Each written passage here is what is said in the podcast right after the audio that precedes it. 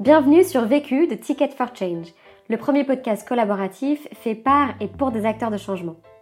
Dans ce podcast, tu entendras des témoignages de personnes qui ont décidé d'utiliser les 80 000 heures de leur vie qu'ils vont passer au travail pour contribuer à la résolution des enjeux sociaux et environnementaux d'aujourd'hui. Ils te partagent leurs meilleurs apprentissages suite au succès et aux galères qu'ils ont vécues sur des questions bien précises. Depuis janvier 2019, nous formons des personnes à la réalisation des épisodes que tu vas entendre, pour faciliter le partage d'expériences entre acteurs de changement à grande échelle. Cet épisode a par exemple été réalisé par Aurore, qui s'occupe de la politique RSE de son entreprise. Pour nourrir sa réflexion, assouvir sa curiosité, et parce que cela lui donne de l'énergie, elle te partage ses rencontres inspirantes. Si tu souhaites toi aussi apprendre à réaliser tes propres épisodes vécus ou ton propre podcast engagé, rendez-vous sur vécu.org. Nous t'y avons concocté une formation en ligne. À jeudi prochain et bonne écoute Je n'ai qu'une question à vous poser. C'est quoi la question? C'est quoi le problème? Vécu À chaque galère, des apprentissages. Vécu, des retours d'expérience pour gagner du temps et de l'énergie. Bonjour, je m'appelle Eva Sadoun et je suis cofondatrice de Lita.co. Alors Lita.co, c'est une entreprise de l'économie sociale et solidaire européenne qui réinvente la manière dont la finance et l'épargne fonctionnent.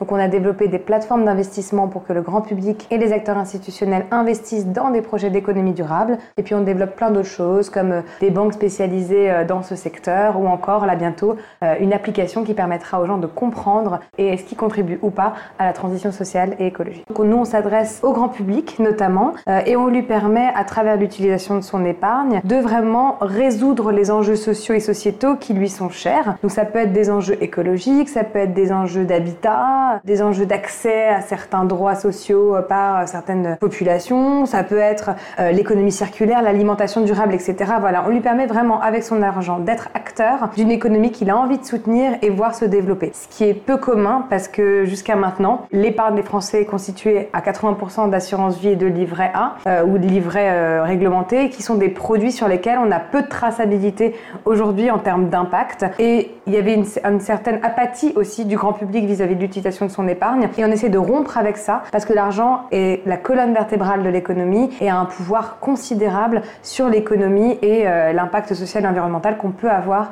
en tant que citoyen. L'ITA, du coup, aujourd'hui, c'est une entreprise qui est présente sur quatre pays européens, en France, en Belgique, en Italie et au Luxembourg. On a également une plateforme internationale euh, de financement d'entreprises qui accompagne les réfugiés. On est à peu près 35 salariés euh, dans le groupe. Euh, on a collecté plus de 30 millions d'euros pour financer 70 entreprises à impact et on accompagne aussi à côté de, des entreprises présentes sur la plateforme d'autres structures dans une logique de transformation pour leur permettre à des PME plus classiques en fait de devenir des entreprises d'impact.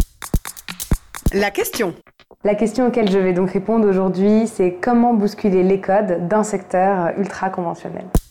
Le vécu. Il se trouve que moi je me suis attaquée à un secteur euh, extrêmement traditionnel qui est le secteur financier qui au-delà d'être traditionnel par ses pratiques euh, qui n'évoluent pas, n'évolue pas également en termes de gouvernance euh, et c'est vrai qu'aujourd'hui que ce soit les femmes ou les jeunes, ils sont très peu représentés dans ce secteur, notamment à des postes de fonction, que ce soit dans le secteur financier classique ou même dans notre secteur financier un peu plus durable. On se pose la question de savoir si c'est le secteur financier qui n'accueille pas suffisamment ses profils et pour donner un peu des chiffres, c'est vrai qu'aujourd'hui, dans les équipes d'investissement, il y a moins de 14% des, équipes d'investissement qui sont composées de femmes, moins de 5% euh, des dirigeants des fonds de venture capital qui sont dirigés par des femmes. Et euh, dans le secteur des fintech, dans lesquels euh, je suis plus spécifiquement, il y a une étude de Roland Berger qui est sortie il y a quelques mois qui montre qu'il y a moins de 7% de femmes dirigeantes dans les fintech. Donc même dans les secteurs financiers qui semblent intégrer des nouvelles pratiques plus digitales, plus nouvelles, plus révolutionnaires, etc., en termes de, de gouvernance et de présence des femmes, ça évolue pas beaucoup. Donc, euh, donc voilà, c'est le secteur dans lequel aujourd'hui euh, je suis. Au-delà de ça, le secteur financier encore laisse peu de place à la finance durable, a beaucoup de mal à repenser son modèle financier. C'est vrai que même dans ce secteur de la finance durable qui est adopté ou qui est validé par le secteur financier, on reste quand même dans les injonctions classiques d'hypercroissance, etc.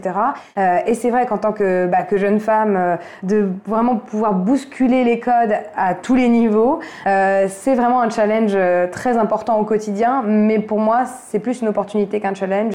Premier apprentissage. Donc mon premier apprentissage, euh, c'est que pour acquérir une certaine légitimité, euh, il faut travailler et prouver en fait notre capacité à répondre aux enjeux euh, qu'on souhaite adresser.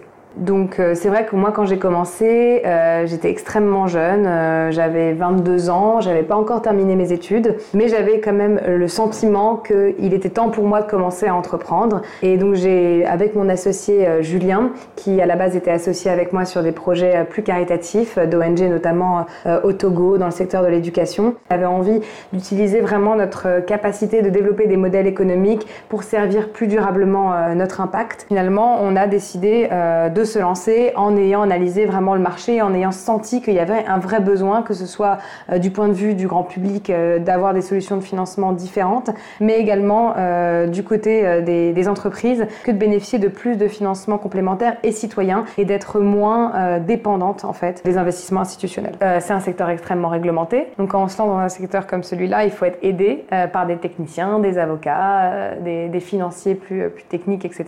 Et c'est vrai qu'à l'époque, donc moi j'étais au euh, avec un crédit étudiant sur le dos. Euh, mon associé travaillait à l'OCDE, euh, donc gagnait moins d'un SMIC par mois. Donc c'était un peu compliqué de pouvoir se payer un avocat. Donc on a décidé bah, de tout faire seul. donc on a appris le code monétaire et financier tout seul. on y passait les soirs, les week-ends. On était en échange avec les régulateurs financiers qui sont les régulateurs les plus intransigeants et, et demandeurs franchement du marché. Et on devait se faire passer pour des gens qui avaient énormément de compétences et qui comprenait exactement les problématiques de notre interlocuteur. Même des grandes banques, enfin les dirigeants des grandes banques ne sont pas en lien avec les régulateurs, c'est toujours les directions conformité ou euh, les directions légales. Donc euh, c'était vraiment un challenge et un exercice politique euh, et limite d'acting quoi, de jouer en fait le rôle de quelqu'un qui savait dont, dont, il était question. Donc ça ça a été un, un, vrai vrai challenge et au final en fait tout ce process a été très bénéfique pour nous parce que ça a été une école, euh, une école de la vie euh, financière. Quoi. En six mois, on a vraiment appris toutes les, toutes les ficelles de notre métier et comment est-ce que on développait une entreprise dans le secteur de l'investissement, finalement à travers un échange avec les régulateurs. Et c'est vrai que ça a beaucoup impressionné, euh, notamment les acteurs du secteur, de voir qu'on était bah, la deuxième, troisième plateforme à obtenir cet agrément, parce que c'était un nouvel agrément qui avait vu le jour en 2014. on a pu montrer que en deux mois, on était en capacité de collecter, c'est à peu près 800 000 euros les premiers financements qu'on a levés. Ça, ça a tout de suite prouvé à l'écosystème euh, qu'on était en capacité d'aller beaucoup plus loin et de réinventer vraiment la manière dont l'investissement fonctionnait. Et c'est après ça que derrière les acteurs financiers du secteur, les fonds euh, d'impact investing qu'on avait rencontrés tout au début, bah, nous ont fait confiance, ont investi chez nous et euh, aujourd'hui nous soutiennent encore et nous permettent de nous développer. Deuxième apprentissage. Alors le deuxième apprentissage dont j'aimerais vous faire part, c'est que pour réussir dans des secteurs conventionnels, il faut faire preuve de culot.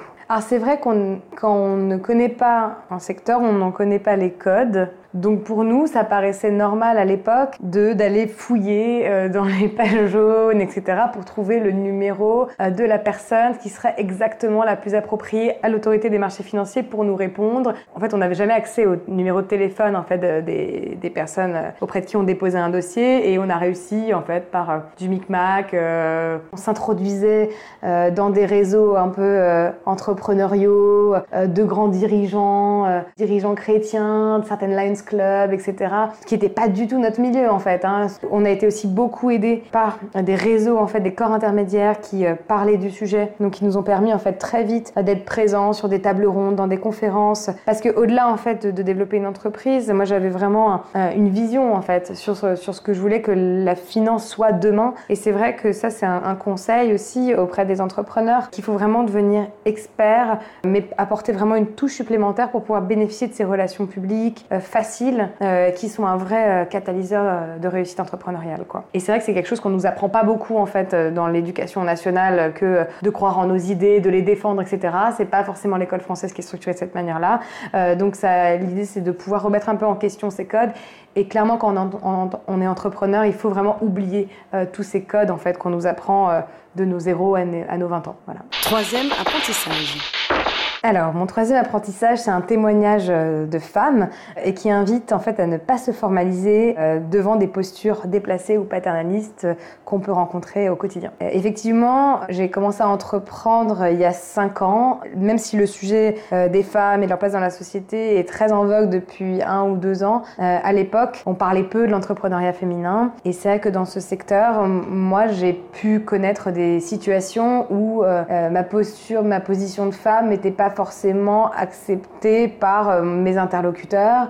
Et surtout, ça donnait lieu à des comportements, peut-être même inconscients, dont j'étais victime et auxquels j'ai vraiment pas euh, cédé. Je peux donner quelques exemples. Par exemple, c'est vrai qu'avec euh, mon associé au début, quand on rencontrait certains investisseurs, bien qu'on avait tous les deux le même âge, etc., c'était systématique en fait. L'investisseur s'adressait à mon associé, alors que derrière, il, plaçait beaucoup moins, enfin, il parlait beaucoup moins en fait pendant les rendez-vous que moi. Et malgré tout, enfin voilà, je, m'adressais à mon interlocuteur et puis il répondait en regardant mon associé. Donc c'était, mais c'était limite drôle. Donc euh, j'ai beaucoup joué d'humour dans ces moments-là, etc. Et je me suis surtout pas formalisée. Euh, faut pas, faut pas avoir peur de ces situations-là. Il faut les dépasser par de l'humour ou, ou, par exemple, euh, j'ai pu, euh, là c'était vis-à-vis d'un de mes salariés dans des situations un peu délicates, notamment un de mes salariés, bon qui est plus là aujourd'hui comme vous pourrez l'imaginer, qui en fait à la suite d'un rendez-vous euh, qu'il n'avait pas vraiment géré, euh, auquel j'avais apporté euh, davantage et que j'avais pu conclure par une, suite positive, m'a quand même dit, hein, il avait quelques années de plus que moi, mais c'est quand même dingue, hein, quand même de. Tu réussis quand même parce que t'es pas mal, quoi. Euh, pardon. Et, en fait, il venait juste de dire à sa patronne que la, manière dont elle développait et sa facilité en fait entrepreneuriale était liée à son physique, quoi. C'est plus drôle qu'autre chose. Et en fait, on se rend vite compte que euh, la posture de femme est en fait, le paternalisme est plutôt lié à une peur et une incompréhension que méchant en soi. Et que très rapidement, on peut retourner notre interlocuteur en le rassurant, mais c'est vrai que ça demande plus d'efforts. Il faut être prêt à le faire, il faut l'accepter et il faut pas, faut pas se complaire euh, dans le fait que, euh, qu'effectivement, il y a moins de 7%, moins de 10% de femmes dans le secteur financier. Il faut y aller et très honnêtement, à partir du moment où on adopte une position égalitaire euh, par rapport à notre, en face de notre interlocuteur, et eh ben on transforme la relation et d'un coup, tous ces préjugés bah, disparaissent. Et je pense même que, enfin, mon genre, enfin, le fait que je sois une femme, m'a permis dans certaines discussions avec des hommes de moins nous mettre dans des espèces de batailles d'ego et d'engager des positions et des, des conversations plus constructives qu'elles auraient été si jamais euh, ils avaient eu un homme en face. Et même de laisser parler un autre homme en eux. Vraiment, plusieurs fois, j'étais dans des situations avec euh, certains hommes très haut placés qui se sont confiés rapidement parce que euh, ben, j'invoquais le sexe féminin, donc plus de sensibilité. Et finalement, d'avoir créé une espèce de relation, pas que professionnelle, mais aussi bah, humaine, quoi, a fait que les relations professionnelles ont été d'autant plus intéressantes. Quatrième apprentissage. Mon apprentissage numéro 4 est euh, qu'une faiblesse, une soi-disant faiblesse, peut devenir une force et même une opportunité entrepreneuriale et médiatique. Alors quand on a commencé avec mon associé, euh, on était tous les deux très inexpérimentés, comme je le disais. Et c'est vrai qu'avec du recul, euh, on se rend compte que euh, qu'on a été complètement fou. Et je pense que c'est notre inexpérience finalement qui nous a permis de nous lancer dans un premier temps dans un secteur qui, on avait l'idée à la base des besoins financiers qu'il demandait euh, parce que derrière, on a levé euh, plusieurs millions d'euros pour se financer soi-même. Alors, à l'époque, c'était impossible. Enfin, si on pensait qu'on devait lever plusieurs millions d'euros pour réussir, on l'aurait jamais fait. Ça, c'est un exemple. Euh, si on avait aussi une visibilité sur la complexité réglementaire, en fait, que demandait l'exigence que demandait ce secteur-là, euh, on l'aurait sûrement pas fait. Euh, si on s'était rendu compte aussi euh, du fait que des acteurs énormes se positionnent aujourd'hui sur ce même secteur de la finance durable, ben on l'aurait sûrement pas fait parce que c'est souvent ce qu'on dit aux entreprises sociales. ah mais c'est un Orange qui va le faire. pourquoi vous réussirez? Ah, C'est un BNP, c'est un machin. C'est vrai que cette inexpérience nous a permis d'innover et nous a permis vraiment de réinventer le secteur financier et d'être victime d'aucun dogme, d'aucune injonction.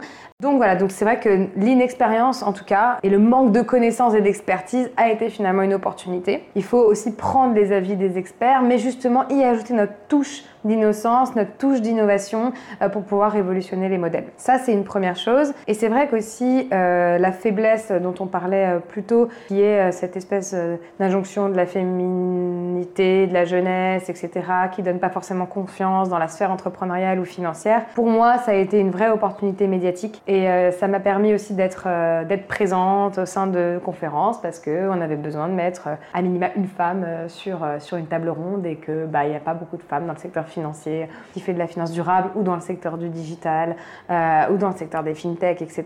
Donc c'est vrai que j'ai été beaucoup appelée au début, pas mal grâce à ça, et qu'encore aujourd'hui, sur certains plateaux télé, etc., je suis vraiment euh, j'ai une personnalité un peu différente qui, euh, qui invoque autre chose, qui apporte autre chose au débat et c'est euh, une vraie force. Donc je suis contente de ne pas avoir voulu, me, m'être pas mis dans un moule en fait et d'avoir pas essayé de ressembler en fait au commun entrepreneur et, et d'avoir quand même gardé mes convictions.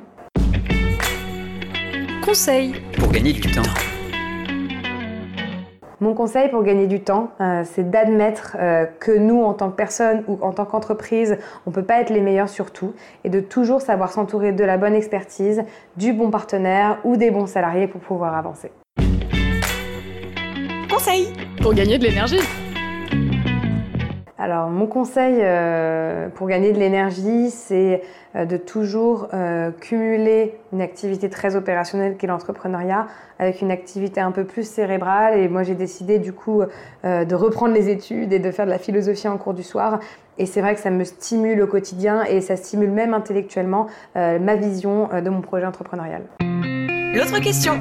Euh, la question que je me pose aujourd'hui et auquel j'ai pas forcément encore de réponse, c'est est-ce qu'une vraie réussite entrepreneuriale euh, va systématiquement avec des sacrifices personnels? Vu, vécu, vaincu. Pour plus de vécu, clique vécu.org. Je voulais te dire, euh, tu sais, on, on a tous nos petits problèmes. Vécu.